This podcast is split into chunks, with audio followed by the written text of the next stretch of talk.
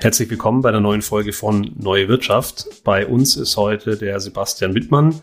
Ähm, Sebastian ähm, war äh, früher mal Werbetexter, hat dann Lehramt studiert, Deutschen Erdkunde, war auch kurz mal Lehrer, äh, wenn ich mich da recht erinnere, Sebastian.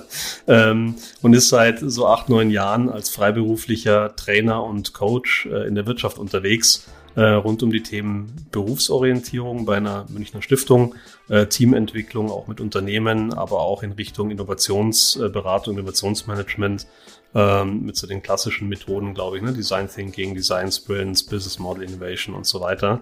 Ähm, Fokus war bei ihm aber schon immer das Thema Team und ähm, das hat dazu geführt, dass er, äh, glaube ich, mit jemand zusammen ein äh, Konzept entwickelt hat oder ein Tool besser gesagt, den äh, Stärkenradar. Das ist ein Online-Stärkencheck, nennt es, glaube ich, ähm, mit dem man relativ niederschwellig mal so eine kleine Selbstanalyse machen kann ähm, und die dann in der äh, quasi Arbeit im Team nutzt. Und darüber wollen wir heute mal ein bisschen sprechen. Äh, Sebastian, herzlich willkommen. Vielen Dank. Danke, dass ich da sein darf. Sehr gerne. Lass uns vielleicht gleich mal bei der Frage einsteigen, wozu, wozu braucht's so ein Stärken-Check-Tool? Da gibt's doch schon eine Menge. Ähm, mir fallen da jetzt spontan ein paar ein. Ähm, vielleicht kannst du mal so ein bisschen ähm, erläutern, warum braucht's da was Neues? Was tut euer Tool, was andere nicht tun? Mhm. Und ganz, ganz spannend die Frage, warum ist dieses Thema Stärken verstehen, Stärken entwickeln ähm, heute vielleicht wichtiger als früher? Mhm. Okay, dann fange ich mal mit dem ersten Teil der Frage an. Also tatsächlich gibt es schon sehr, sehr viele Tools auf dem Markt. Ich habe auch in den sieben Jahren mit, vor allem mit dem StrengthsFinder und mit dem MBTI äh, viele Erfahrungen sammeln dürfen. Und die haben auch tatsächlich äh, gute Anwendungsgebiete, wo sie aus meiner Sicht wirklich einen großen Nutzen bieten. Wenn man zum Beispiel mal auf Disk schaut, das ist ja, kennen viele Hörerinnen und Hörer bestimmt, das ist mit diesen vier Feldern, wo man relativ schnell feststellen kann, bin ich eher ein roter Typ, also extrovertiert oder ein grüner, ein blauer oder ein gelber Typ. Äh, ist vor allem dann interessant, wenn ich zum Beispiel im Verkauf arbeite und ich weiß dann direkt, mein Gegenüber verwendet jetzt ganz viele in Anführungsstrichen blaue Begriffe oder rote Begriffe, dann weiß ich, ah, Mensch, was bin ich für ein Typ, was sitzt mir gegenüber und wie kann ich mich denn auf diese Kundin zum Beispiel dann gut einstellen.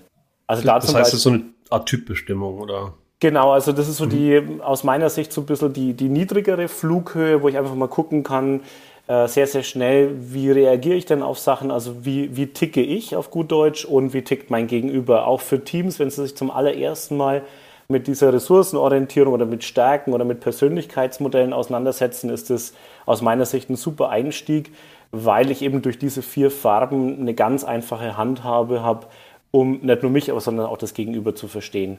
Ein bisschen komplexer wird es dann schon bei diesem MBTI. Das ist so auf der jungschen Typologienlehre aufbauend. Da gibt es dann schon 16 Felder. Und äh, da kann ich dann quasi, bin ich auch wieder eine Mischform. Also das heißt, ich bin nicht nur ein Typ aus diesen 16, sondern auch eine Mischung. Und das macht es dann aber schon etwas schwieriger begreifbar. Also das heißt, den MBTI ganz ohne Trainer oder ohne Coach äh, den hinzubekommen, ist tatsächlich schon eine Herausforderung, muss man schon sagen. Und da ist durchaus auch die Frage berechtigt, ob da nicht manchmal auch ein bisschen was missinterpretiert wird oder vielleicht sogar in die falsche Richtung ähm, dann driftet, dass es eben nicht ressourcenorientiert ist, sondern dass ich mir da eher zu viele negative Gedanken mache. Genau, und den StrengthsFinder, mit dem habe ich über 4000 Leute begleitet in der Berufsorientierung und aus meiner Sicht ein unfassbar treffsicheres Tool, Gleichzeitig aber auch ein Tool, was sehr, sehr schnell komplex wird. Dort gibt es 34 Stärken, die miteinander auch äh, noch funken quasi, also die sich gegenseitig verstärken oder auch wieder ausbremsen. Und die deutsche Übersetzung ist teilweise auch nicht ganz gelungen. Ähm, das sind einfach Übersetzungsfehler drin, die es dann einfach schwierig machen im Deutschen, das zu verstehen. Und auch das ganze Anmeldeprozedere war relativ komplex. Das heißt, ich muss wahnsinnig viele Angaben machen die häufig auch mit dem westeuropäischen Kreis überhaupt nichts zu tun haben. Also ich muss angeben, welche, welche Postleitzahl ich, äh, wo ich früher gewohnt habe und heute und so weiter, was uns total befremdlich vorkommt. Liegt aber auch daran, dass der äh, Gallup Strengths Finder ähm, von einem Unternehmen gebaut wird, was Marktforschungsinstitut ist und die interessiert daran sind, eben auch meine Daten zu bekommen. Daher rührt es. Mhm. Und aus meiner Sicht ähm, ein super Tool, also wenn es zum Beispiel darum geht, wirklich Teams zusammenzustellen oder führen mit den eigenen Stärken zum Beispiel oder auch verkaufen mit den eigenen Stärken, da kann ich wirklich eintauchen und mich deutlich, deutlich besser verstehen. Also ich verstehe auch meine Bedürfnisse dann besser. Und äh, genau, und so in der Reihenfolge ist auch so ein bisschen das Eintauchen in die Materie und das Eintauchen in die äh, eigene Persönlichkeit. Mhm. So mal vielleicht gerade so den, den, den einen Schritt zurück. Wozu setze ich solche Tools überhaupt ein? Das mhm. sind ja jetzt keine Persönlichkeitsanalysen, sondern das sind ja, du hast von so Ressourcen, ähm, Finder oder Stärkenfindern gesprochen. Äh, warum braucht sowas? Wer, wer nutzt sowas? Mhm. Also es gibt tatsächlich auch Modelle wie diesen äh, Neo-PIR zum Beispiel, der von Hochgräfe zum Beispiel auch vertrieben wird. Da geht es dann tatsächlich schon ähm, in die Grenzen rein, wo es ins, ins Psychoanalytische auch geht. Also da wird zum Beispiel auch so was wie Neurotizismus auch abgeprüft. Also das gibt, es gibt schon auch Tests, die dann sehr viel tiefer einsteigen noch. Ähm, und grundsätzlich ist es so, wann, wann nutzt man das? Also zum einen, wenn ich tatsächlich Gruppen neu zusammenstellen möchte. Also angenommen, ich habe eine Projektgruppe, dann ist ja die Forderung der neuen Wirtschaft auch, Mensch, stellt doch die mal in T-Shape zusammen, so genannt. Also das heißt, ähm, dass ich heterogene Gruppen habe, wo jeder seine Expertise mitbringt, aber durchaus auch Menschen dabei sind, die ein breit gefächertes Wissen auch mitbringen. Und ähm, da ist es einfach ein wunderbares Tool, um rauszufinden, Mensch, wer bringt denn eigentlich welche Stärken auch mit? Wer, wo, wen zieht es denn auch zu welchen Aufgaben hin? Auch da kann ich relativ viel drüber sagen. Und wer braucht welches Arbeitsumfeld, dass die oder derjenige eben auch äh, wirklich in seiner Energie drin ist. Ja? Äh, ohne da jetzt ins Esoterische abzudriften, aber es, es macht viel mit mir, wenn ich weiß, ich kann das gerade. Also das heißt, ich bin weder über noch unterfordert. Dann habe ich auch dieses Gefühl, diese Aufgabe stemmen zu können und fühle mich deutlich wohler, als wenn ich wirklich die ganze Zeit über- oder unterfordert wäre. Unterfordert zu sein übrigens auf Dauer weniger witzig noch als überfordert zu sein, glaube ich. Mhm. Also zumindest für viele Menschen. Mhm. Das heißt, also ein Anwendungsfall ist quasi so im klassischen ähm, Zusammenstellen ähm, von, von Teams, äh, von Arbeitsgruppen. Ähm, du hast jetzt, glaube ich, auch den, den Begriff auch heterogene Teams nochmal genannt, ähm, auch mit dem Bezug darauf, dass das ja häufig auch so, so ein, ein Prinzip ist für agile mhm. Teams, dass die genau. funktional breit geschnitten sind ähm, aber vielleicht auch überfunk, also überfachlich, ja, dass man einfach sagt, da passt, passen die richtigen Menschen mit den richtigen äh, Ressourcenausstattungen und Stärken zusammen. Genau. Ähm, kann oder wie kann ich denn als Führungskraft äh, so ein Tool einsetzen? Ähm, ist das auch geeignet oder wenn ja, wie, wie, wie mache ich das denn? So als klassisches Setting ist es äh, häufig so, dass die Führungskräfte dann vielleicht sogar im Vorfeld, wenn die Zeit da ist und auch der Wunsch da ist, im Vorfeld ein Einzelcoaching bekommen. Das heißt, wie führe ich denn? Aus meiner Sicht gibt es, oder ich habe ganz große Schwierigkeiten damit zu sagen, wie Kienbauen zum Beispiel, ich marschiere jetzt hier rein und ich sage euch, so schaut neue Führung aus, weil das hat häufig nämlich mit der Realität der Führungskräfte im Unternehmen relativ wenig zu tun. Für mich ist viel interessanter, ähm, rauszufinden, wie tick ich denn und wie führe ich. Es gibt Leute, die könnt ihr auf die Sekunde sagen, Zahlen, Daten, Fakten. Ähm, die Wahrscheinlichkeit ist groß, dass wir in die Richtung gehen sollten. Wir müssen uns dahin entwickeln. Das ist eben sehr analytisch, sehr logisch getrieben. Und ich kann mich wunderbar mit denen identifizieren, weil ich sage, wow, Wahnsinn, was er alles rauslesen kann oder sie. Es gibt Führungskräfte, die funktionieren ganz stark über Vertrauen. Also ich sorry für den Ausdruck, aber ich reiße mir wirklich den Hintern auf, weil ich die Person einfach so gerne mag und wir gehen durch dick und dünn. Es ist aber ein völlig anderer Führungsstil. Das rauszufinden, ne, ist schon mal wahnsinnig wichtig. Und was brauche ich auch und wo ergänzt mich denn einer meiner Mitarbeiterinnen oder Mitarbeiter? Nehmen wir den eher logischen Typen, ja, der dann eben nicht merkt, wenn es in der Abteilung knistert und braucht dann vielleicht A, ein Sprachrohr in die Abteilung, aber auch so einen Detektor in der Abteilung, die dann zum Beispiel sagt, hey, Chefin, es schaut gerade echt richtig mau aus. Wir sind alle völlig überarbeitet. Die ersten Anzeichen sind schon mehr als deutlich. Wir müssen was tun. Ja? Und ohne böses Willen hat es bis dahin die Führungskraft eben nicht gesehen, weil es einfach nicht auf ihrem Schirm ist. Also mhm. das ist was, wo zum Beispiel zuerst eine Führungskraft da ist, um ihr eigenes Führungsverständnis zu etablieren. Auch bei jungen Führungskräften haben wir es häufig gemacht. Und äh, Nummer zwei ist es aber mir am liebsten, wenn es gleich mit dem Team stattfindet. Das heißt, das Setting ist dann, dass das ganze Team inklusive Führungskraft dasteht oder sitzt. Ähm, die Stärken werden erklärt, die Top 8 Stärken. auch die Bedürfnisse und danach gibt es im sogenannten Reflecting Team Feedback. Wann habe ich dich denn als Führungskraft schon total in deiner Stärke erlebt? Äh, was bewundere ich immer wieder? Worauf können wir uns zu 100 Prozent verlassen? Und tatsächlich an dem Tag ressourcenorientiert, das heißt, uns interessieren an dem Tag überhaupt nicht die Schwächen, sondern äh, uns geht es wirklich darum, was bringt denn jeder ein? Das wird dann reihum gemacht. Und auch wieder ohne esoterisch zu wirken, aber es verändert die Stimmung im Team. Also wir können 20 Mal auf eine Hütte rennen und uns am Abend die Hucke voll gießen, ist sicher auch sehr schön für die Teamentwicklung. Aber wenn wir wirklich in die Tiefe reingehen wollen, dann sind diese Stärken und vor allem die Bedürfnisse, die damit ver, äh, verquickt sind, äh, ein unfassbarer Indikator, wie wir miteinander arbeiten wollen. Mhm. Das und war jetzt dann schon quasi ähm, der Stärkenradar konk konkret, ne? Euer Würde mit dem Strengths Finder ganz genauso äh, okay. funktionieren, auf etwas niedrigerer Flughöhe, sicher auch mit Disk. Ja? Also wie wollen wir miteinander arbeiten? Wer ist denn der rote Typ, der tatsächlich gerne rausgeht, der Outbound, äh, Outbound Calls machen kann, der das super findet, auch noch den zehnten Kunden äh, zu überzeugen, obwohl er schon fünfmal Nein gehört hat, ähm, ist total interessant fürs Team und ähm, Deswegen würde ich das jetzt gar nicht toolabhängig machen, sondern es geht wirklich darum, äh, Verständnis für die andere Person zu bekommen. Also ich habe zum Beispiel früher mal wahnsinnig Schwierigkeiten gehabt mit Leuten, die sehr, sehr behutsam waren, weil ich einfach vorangehen wollte und mir war es eben nicht wichtig, ob das datenschutzrechtlich alles abgesegnet ist. Und ich habe die immer äh, böserweise als die Reichsbedenkenträger abgestempelt. Und in dem Setting ist aber tatsächlich so, dass ich hier auch in Anführungsstrichen gezwungen bin, auch zu überlegen, hey, was bringt denn genau diese Qualität uns für Vorteile, weil wir davon ausgehen, dass wir das gleiche Ziel haben. Und was bringt denn diese Person ein? Und ich muss auch zugeben, dass mich die Personen auch zwei, dreimal davor gerettet haben, dass ich eben nicht in den Knast komme, ja, weil ich dann einfach auch wirklich aufgepasst habe und ähm, zum Beispiel keine Markenrechte verletzt habe. Und das ist total interessant, dass wir da einfach Verständnis füreinander äh, gewinnen. Und was es dann noch gibt, wo es dann wirklich auch konkreter wird, ist, dass wir uns überlegen, okay, wer bringt denn welche Stärken mit und wie verteilen wir denn jetzt die Aufgaben im Team, dass das wirklich so nach den Stärken auch ähm, einfach stimmig ist. Weil, wenn du, wenn zum Beispiel mal klassisches Projektmanagement anschaust, nicht jeder, der am Anfang wahnsinnig stark ist in der Ideenfindung oder in der Ideenschärfung, ist dann auch der brillante Umsetzer oder derjenige, der dann die Qualitätssicherung übernimmt.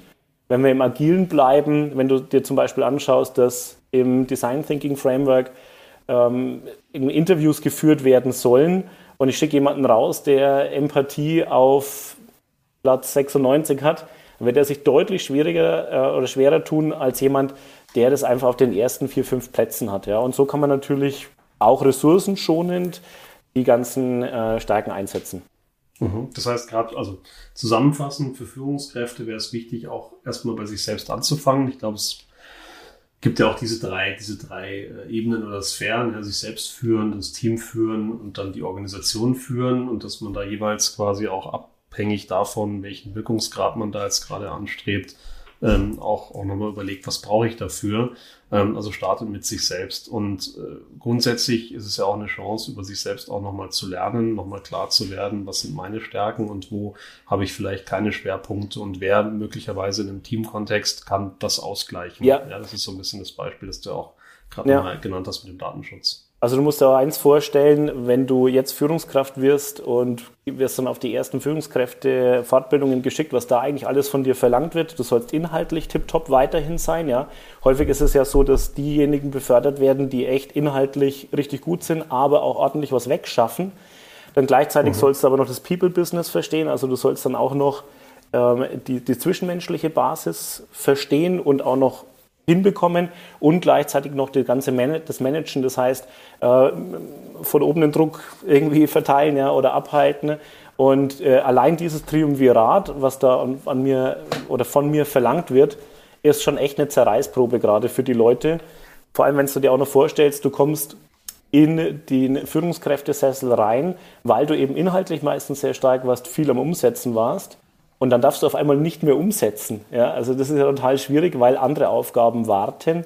Und da einfach zu wissen, was ist denn, also die Amis würden sagen, was ist mein Strong Suit, also auf was kann ich mich denn äh, wirklich verlassen und was ist aber auch wirklich so, was, was kostet mir denn wirklich auch oder kostet mich denn Kraft als Führungskraft und wer kann das vielleicht im Team auffangen, ist eine feine Sache. So als Beispiel, wir hatten eine Führungskraft in der Bank in München, für die war es irgendwie selbstverständlich, dass sie diese, ähm, die jährliche Finanzplanung selber machen muss.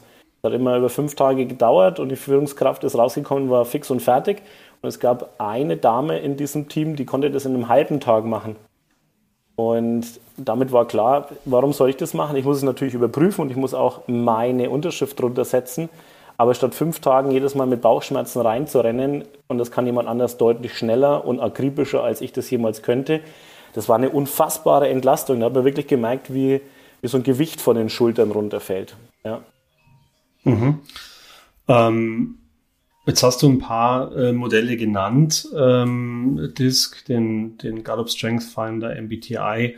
Ähm, wo würdest du denn, oder was hat euch jetzt motiviert, da ein weiteres Modell daneben zu stellen? Was, wie, wie kann man jetzt diesen Stärkenradar, den ihr entwickelt habt, davon abgrenzen? Was ja. macht den speziell? Was tut der, was tut der nicht? Ja, also die meisten Erfahrungen waren tatsächlich mit dem Strengths Finder und ähm, was da, ich hab, als agiler Trainer natürlich kennt man die ganzen neudeutschen Begriffe wie Pain Points, also was geben denn da Kunden an Rückmeldung, was ihnen eben nicht gut gefällt und es war zum Beispiel eben dieses ähm, Einlog-System, was man alles für Daten angeben muss, das eben nicht selbsterklärend war. Das war schon mal für mich ganz interessant, weil ich mir gedacht habe, Mensch, da muss es, das muss da auch einen einfacheren Weg geben.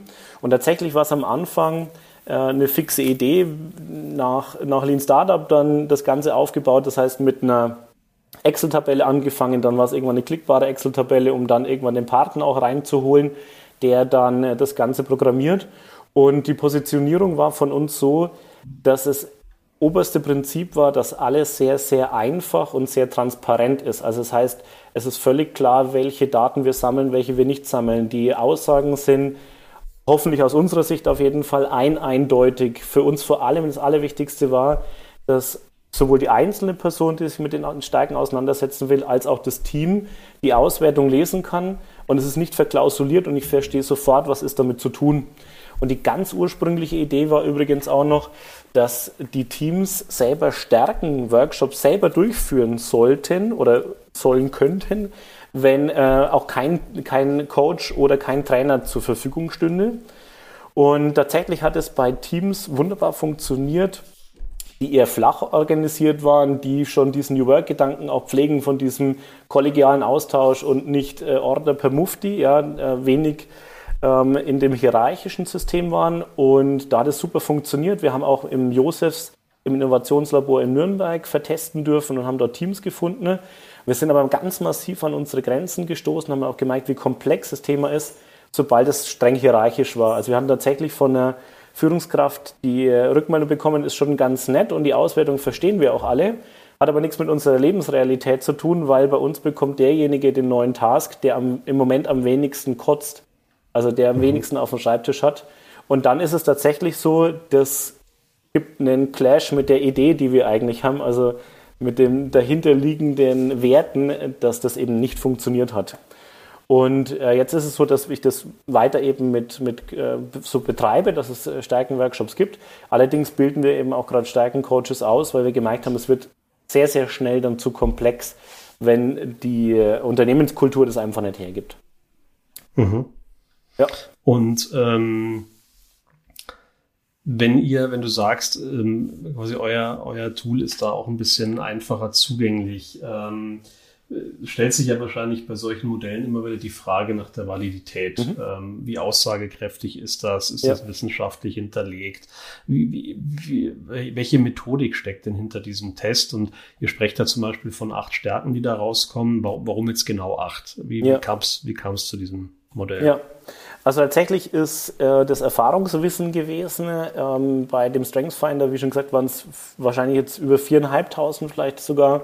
Ähm, und wir haben es dann quasi so gemacht, dass wir, äh, ich habe damals bei einer Stiftung gearbeitet und haben, weil die Übersetzungen teilweise eben so krumm waren, haben wir dann ähm, eigene Übersetzungen drumherum gebaut und ich habe dann ausgesucht, welche der Stärken haben denn tatsächlich Einfluss, direkten Einfluss auf die Teamentwicklung. Das war die ursprüngliche Idee und haben dann ähm, 24 Steigen rausbekommen, gemischt mit diesem MBTI und haben eben geguckt, ähm, kriegen wir dann valides System zusammen. Und wir hatten natürlich auch Tester, die sowohl den Strengths Finder als auch den MBTI hatten und konnten dann quasi gucken, inwieweit ähm, stimmen die überein und haben noch eine Selbst- und eine Fremdeinschätzung ein, äh, durchführen lassen. Das heißt, wir hatten wie ein Mini 360-Grad-Feedback und konnten dann uns Feedback holen, ist es stimmig, ist es nicht stimmig. Also das heißt, wir haben mit den Endkunden das Ganze entwickelt, haben aber Gott sei Dank auch ähm, Unterstützung gehabt von ähm, zwei Soziologinnen und zwei Psychologinnen.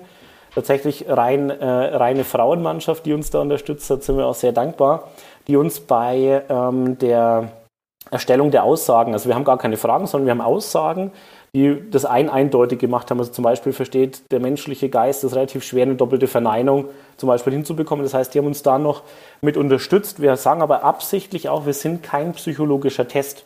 Also wir, wir kokettieren sogar so ein bisschen damit, dass wir sagen, wir sind eher ein Check aus der Praxis für die Praxis, weil wir uns das Label weder geben können noch können oder, oder geben möchten, weil tatsächlich die, ähm, es ganz, ganz schwierig ist, ähm, diese sehr, sehr, also ein Mensch ist ein sehr, sehr komplexes Wesen, ähm, das wirklich so valide hinzubekommen, dass wir auch damit zufrieden wären. Und deswegen haben wir uns dazu entschlossen, das nicht als psychologischen Test auf den Markt zu geben, sondern eben als ein Tool für Leute, die da eher hands-on ran wollen. Und haben zum Beispiel auch sowas wie Neurotizismus auch äh, explizit rausgelassen, weil wir sagen, wir konzentrieren uns quasi wirklich nur auf die Stärken und nicht auf die Schattenseiten der Menschen. Das ist so die Idee dahinter. Was versteht man unter Neurotizismus? Äh, das ist tatsächlich die, ähm, ein Begriff aus diesem Big Five. Äh, und da geht es dann quasi drum, ähm, also nur, nur grob überrissen, inwieweit ähm, kann ich Sachen auf mich beziehen oder ähm, werden Sachen oder lasse ich Sachen dann auch an mich ran und wie weit kann ich, suche ich das im Außen oder dann eben bei mir. Und da sind wir aber ganz, ganz schnell auch in, äh, in psychologischen Bildern drin, die wir nicht bedienen wollen, weil es eben ähm, auch kein psychoanalytischer Test sein soll und auch sein kann. Also das hätten wir, äh, da hätten wir gar nicht die Grundlage dafür. Wird auch ganz ehrlich gesagt beim StrengthsFinder sehr stark hinterfragt, weil es eben aus einem Meinungsforschungsinstitut kommt und auch der MBTI und DISC ähm, werden von ganz, ganz vielen, auch von Psychologen, schon sehr kritisch beäugt, weil sie sagen, das ist uns zu oberflächlich. Die Frage ist halt immer, ähm, habe ich lieber einen Test, der hochwissenschaftlich ist, mit dem aber dann die Kundin nichts anfangen kann, oder habe ich tatsächlich einen Test, der mit den Kundinnen zusammen entwickelt wurde, wo ich direkt durchstarten kann. Und äh, wenn jemand tatsächlich einen psychologischen oder psychoanalytischen Test sucht, ist er bei uns einfach auch nicht die oder der Richtige. Also muss man ganz einfach auch so sagen.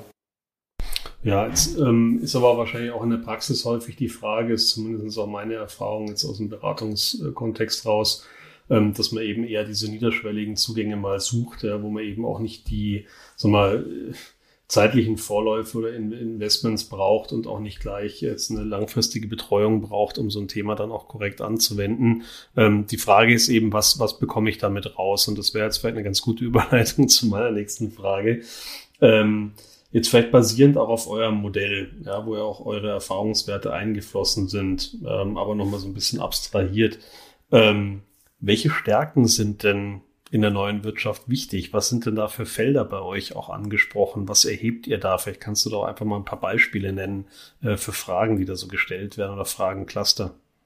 Mm, also es ist ein bisschen eine gefährliche Frage, weil ähm, diese, diese Tests, die jetzt auf Stärken abzielen, sagen jetzt nicht, du brauchst unbedingt die und die Stärken, damit du zum Beispiel die Führungsrolle oder die Verkaufsrolle gut einnehmen kannst sondern die gehen eher her und sagen, schau doch mal lieber, wie du mit deinem Set an Stärken, mit deiner ureigenen Kombination die Situation gut meistern kannst. Also du bleibst erstmal bei dir und bist nicht im Außen.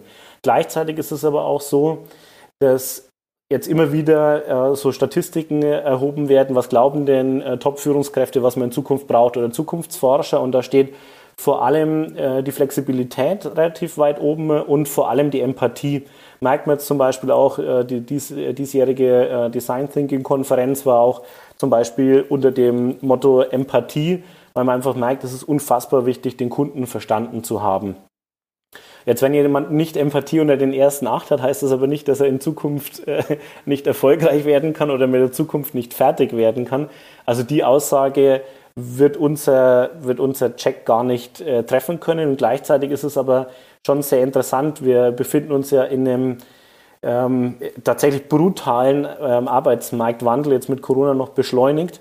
Und es wird schon immer wichtiger sein zu wissen, was kann ich denn, auf was kann ich mich verlassen und auch selbst wenn ich meine Profession verlassen muss, weil ich vielleicht gezwungen bin oder verlassen möchte, was bringe ich denn mit und wie kann ich denn mich als Marke, äh, als Personenmarke auch darstellen, dass ich interessant bin für den zukünftigen Arbeitgeber. Und wenn man so ein bisschen die Arbeitsmarkttrends aus den USA auch beachtet oder, oder betrachtet, dann schwappt es ja später immer zu uns rüber und die wechseln äh, über zehnmal. Der Trend geht auch zu 15 und 20 Mal hin ihren Arbeitgeber. Das ist schon völlig normal, aber darunter auch noch drei bis viermal die Profession. Und da eben zu wissen, was kann ich denn eigentlich, wo muss ich mir noch was draufschaufeln, aber auf was kann ich mich denn äh, auch immer wieder verlassen, ist auf jeden Fall ein wichtiger Skill.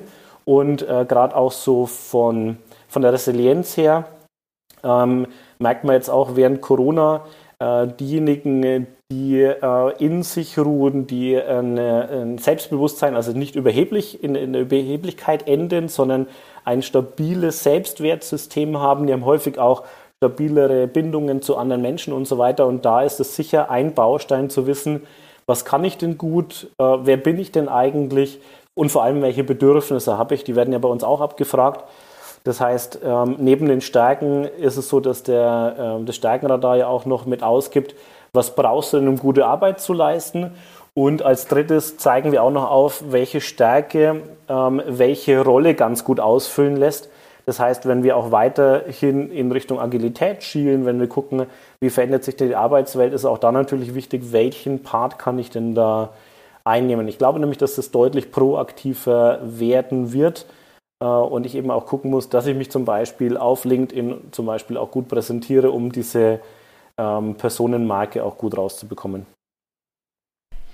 Ähm, da nutze ich dann aber nicht den Test, um mich zu präsentieren. Der ist ja eher was für einen persönlich vermutlich. Mein, aber es gibt tatsächlich auch Firmen, ähm, die haben in ihrer Signatur unten äh, ihre Top 8 Stärken drinstehen. Macht es dann mhm. deutlich einfacher, weil ich weiß, hey, da sitzt jemand mit Logik, der schwer analytisch unterwegs ist. Dann brauche ich den nicht jetzt äh, kommen und sagen, ey, ich habe das Gefühl, wir sollten uns mal um die E-Mail kümmern, sondern dann äh, kann ich da anders damit umgehen. Also das heißt, auch da gibt es schon mehr Transparenz und mehr Offenheit damit umzugehen, aber es ist natürlich eine totale Typenfrage. Mhm, jetzt mal unabhängig von Datenschutz und äh, vielleicht dem einen oder anderen äh, ähm, äh, Aspekt aus der Betriebsvereinbarung, ähm, könnte man sowas natürlich auch einfach draußen ans Büro hängen. Ne? Ähm, einfach mal sagen, bevor ich mit jemandem zu tun habe, weiß ich, äh, wie die Person tickt, was ihr wichtig ist, äh, wo sie gut andocken kann, wo ich vielleicht entgegen, entgegenbauen muss. Wäre auch mal eine ganz, ganz lustige Idee. Wird, ne? wird tatsächlich gemacht. Also eine Bank in München arbeitet damit. Da hatten wir eine Durchdringung mit dem Strengths Finder von über 98 Prozent. Und dort werden tatsächlich in unterschiedlichen Bildern mit Bäumen und Äpfeln dran zum Beispiel, da werden dann die einzelnen Mitarbeiter ähm, werden dort äh, verewigt und da stehen dann die Top 5 Stärken macht es deutlich einfacher. Oder zum Beispiel die Azubis, die sich, oder die angehenden Azubis, die sich bewerben, bekommen im Vorfeld den Stärkentest und können dann eben ihre Top 5 Stärken dort vorstellen und haben auch gleich was in der, in der Hand, ist viel unverkrampfter. Man weiß auch ungefähr, in welche Richtung geht es. Also das ist, da wird es sehr transparent gemacht und äh, ja, am Anfang Betriebsrat sicher nicht so ganz einfach, aber wenn die sehen, dass es tatsächlich die Grundidee ist, den Menschen in die Wirksamkeit zu bringen, gibt es auch keinen Grund, warum das nicht, äh, warum es nicht machen sollte aus meiner Sicht. Und es gilt ja immer das Gesetz der Freiwilligkeit. Wenn jemand nicht will, muss niemand. Ja. Das ist ein gutes Stichwort. Ähm, das Ganze kommt ja im Prinzip aus der positiven Psychologie. Ne? Ähm, jetzt gibt es aber natürlich in der Anwendung im Unternehmen dann immer wieder auch Bedenken. Ja, mal vielleicht berechtigt, mal nicht so berechtigt. Ähm, einfach mal so Blick in die Praxis. Was sind so typische Herausforderungen oder Argumente, die dann vielleicht verhindern, dass solche Modelle eingesetzt werden? Was, was kann passieren oder worauf sollte man achten mhm. und wie kann man vielleicht diese Hindernisse auch überwinden? Mhm. Also eine grobe Skepsis liegt dann immer dann vor, wenn ich mich irgendwie psychologisch durchleuchtet fühle und das eigentlich nicht möchte. Also deswegen Prinzip der Freiwilligkeit, oberste, oberstes Gesetz. Ähm, was tatsächlich sehr erfolgsversprechend ist, ist mit einem Team zu starten, wo ich weiß, da ist sowohl Führungskraft ähm, als auch das Team bereit für solche Sachen.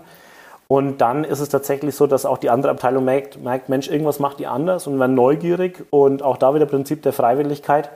Ähm, was super ist, ist Multiplikatoren auszubilden in der Firma, die dann eben ähm, auch so spread the word, also das heißt, die dann auch verteilen, warum es sich lohnt. Ähm, man kann das zum Beispiel auch in einzelnen Projekten einsetzen, wenn ich zum Beispiel jetzt meine neuen Führungskräfte ähm, schulen möchte und sage, pass auf, die ersten 100 Tage gibt es ja häufig solche Schulungsprogramme, auf was möchtest du achten, wie möchtest du eigentlich führen? Und da das etabliert, wie ich zum Beispiel auch bei einem äh, Automobilhersteller war ich jahrelang unterwegs, der alle Azubis ähm, durch dieses Stärkenradar auch durchführt, oder den Stärkenradar, Entschuldigung, wir haben den Strengthsfinder genommen, wäre gelogen. Ähm, und ähm, da war es ganz interessant zu sehen, also was bringst du denn auch in die Ausbildung ein, was bringst du in die Gruppe ein und das über Projekte zum Beispiel zu steuern. Und die große, große Angst ist äh, natürlich auch unbegründet, aber ist so die Idee dahinter, Mensch, was passiert denn eigentlich, wenn ich die Stärken, die ich mitbringe, nicht zu meinem Job passen? Nehmt ihr mir dann meinen Job weg? Und das ist aber auf gar keinen Fall so, weil es ja eher die Idee dahinter ist, dass du sagst, egal welche Stärken du hast, du wirst deinen Job eben anders ausfüllen als jemand anders, aber du kannst es trotzdem. Und deswegen ist dieses Ausschlussverfahren zwar eine Angst bei den Leuten, die man nehmen muss, und es geht vor allem über viel Transparenz und Vertrauen. Und was auch immer hilft, ist, wenn die Führungskräfte selber mit an Bord sind. Also wenn das, ähm, deswegen ist bei mir die erste Person, die immer die Stärken präsentiert und auch die Bedürfnisse und die Rolle, die sie einnehmen möchte in dem Team, ist immer die Führungskraft. Ähm, genau. Und dann kann man dann einen ganz guten Nährboden legen. Und vielleicht auch ganz interessant, wenn es dann wirklich darum geht, war auch äh, in der Bank, ähm, wenn es darum geht, dass die Führungskraft nicht mehr nachbesetzt wird und wir wollen eben zum Beispiel so ein Pilotprojekt machen in Richtung Selbstorganisation und da sowas zum Beispiel auch einzusetzen, um zu sagen, wer hat es denn eigentlich im Kreuz, die und die Aufgabe zu übernehmen, wer kann diese Stärken denn wunderbar einsetzen, ähm, ist das auch nochmal was, wo man so Leuchtturmprojekte durchaus gut einführen kann, mit relativ wenig Aufwand, mit wenig Risiko in Anführungsstrichen auch und äh, auch mit einem überschaubaren Budget. Mhm. Ähm,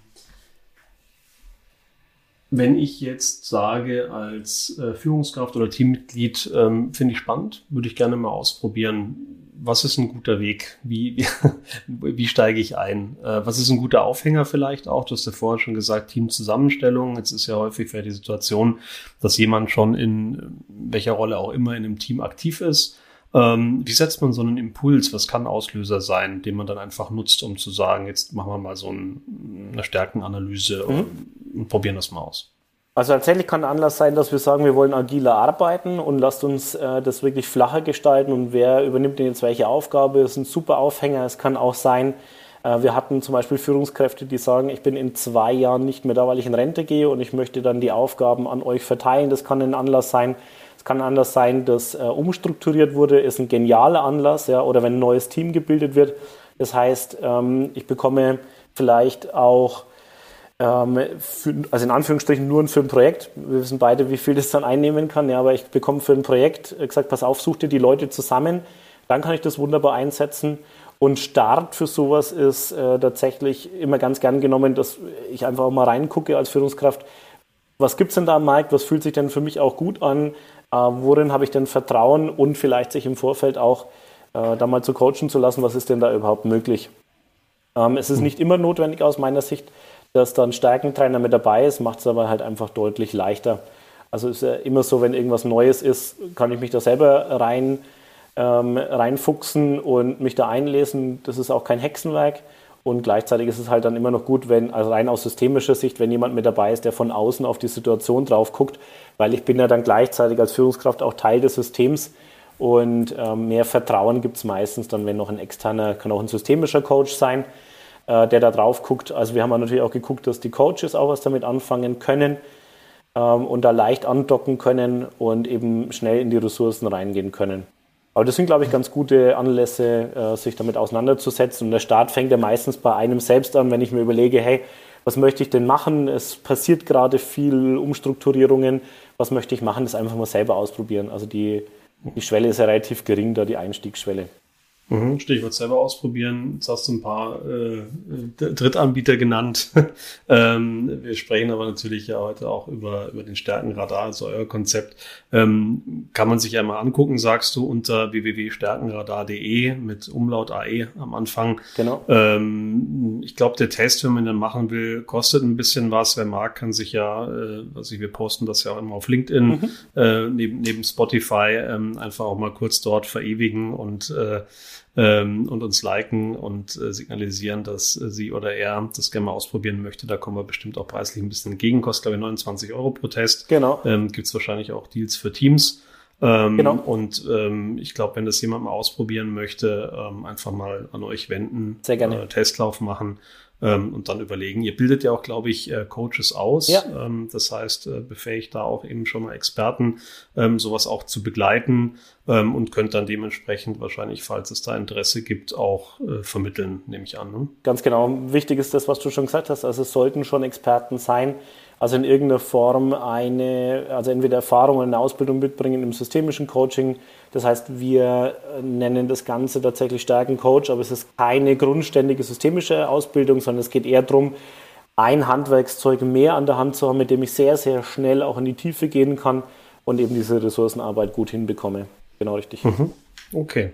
Sebastian, spannende Einblicke. Vielen Dank. Ähm, in der Kürze liegt die Würze. Ähm, und jetzt schauen wir mal, äh, wie, sich, wie sich das Konzept äh, so die nächsten Jahre entwickelt und dann Vielen finden Dank. wir uns nochmal zu einer, zu einer Bewertung zusammen. Ja, Viel sehr Erfolg schön. Weiter damit.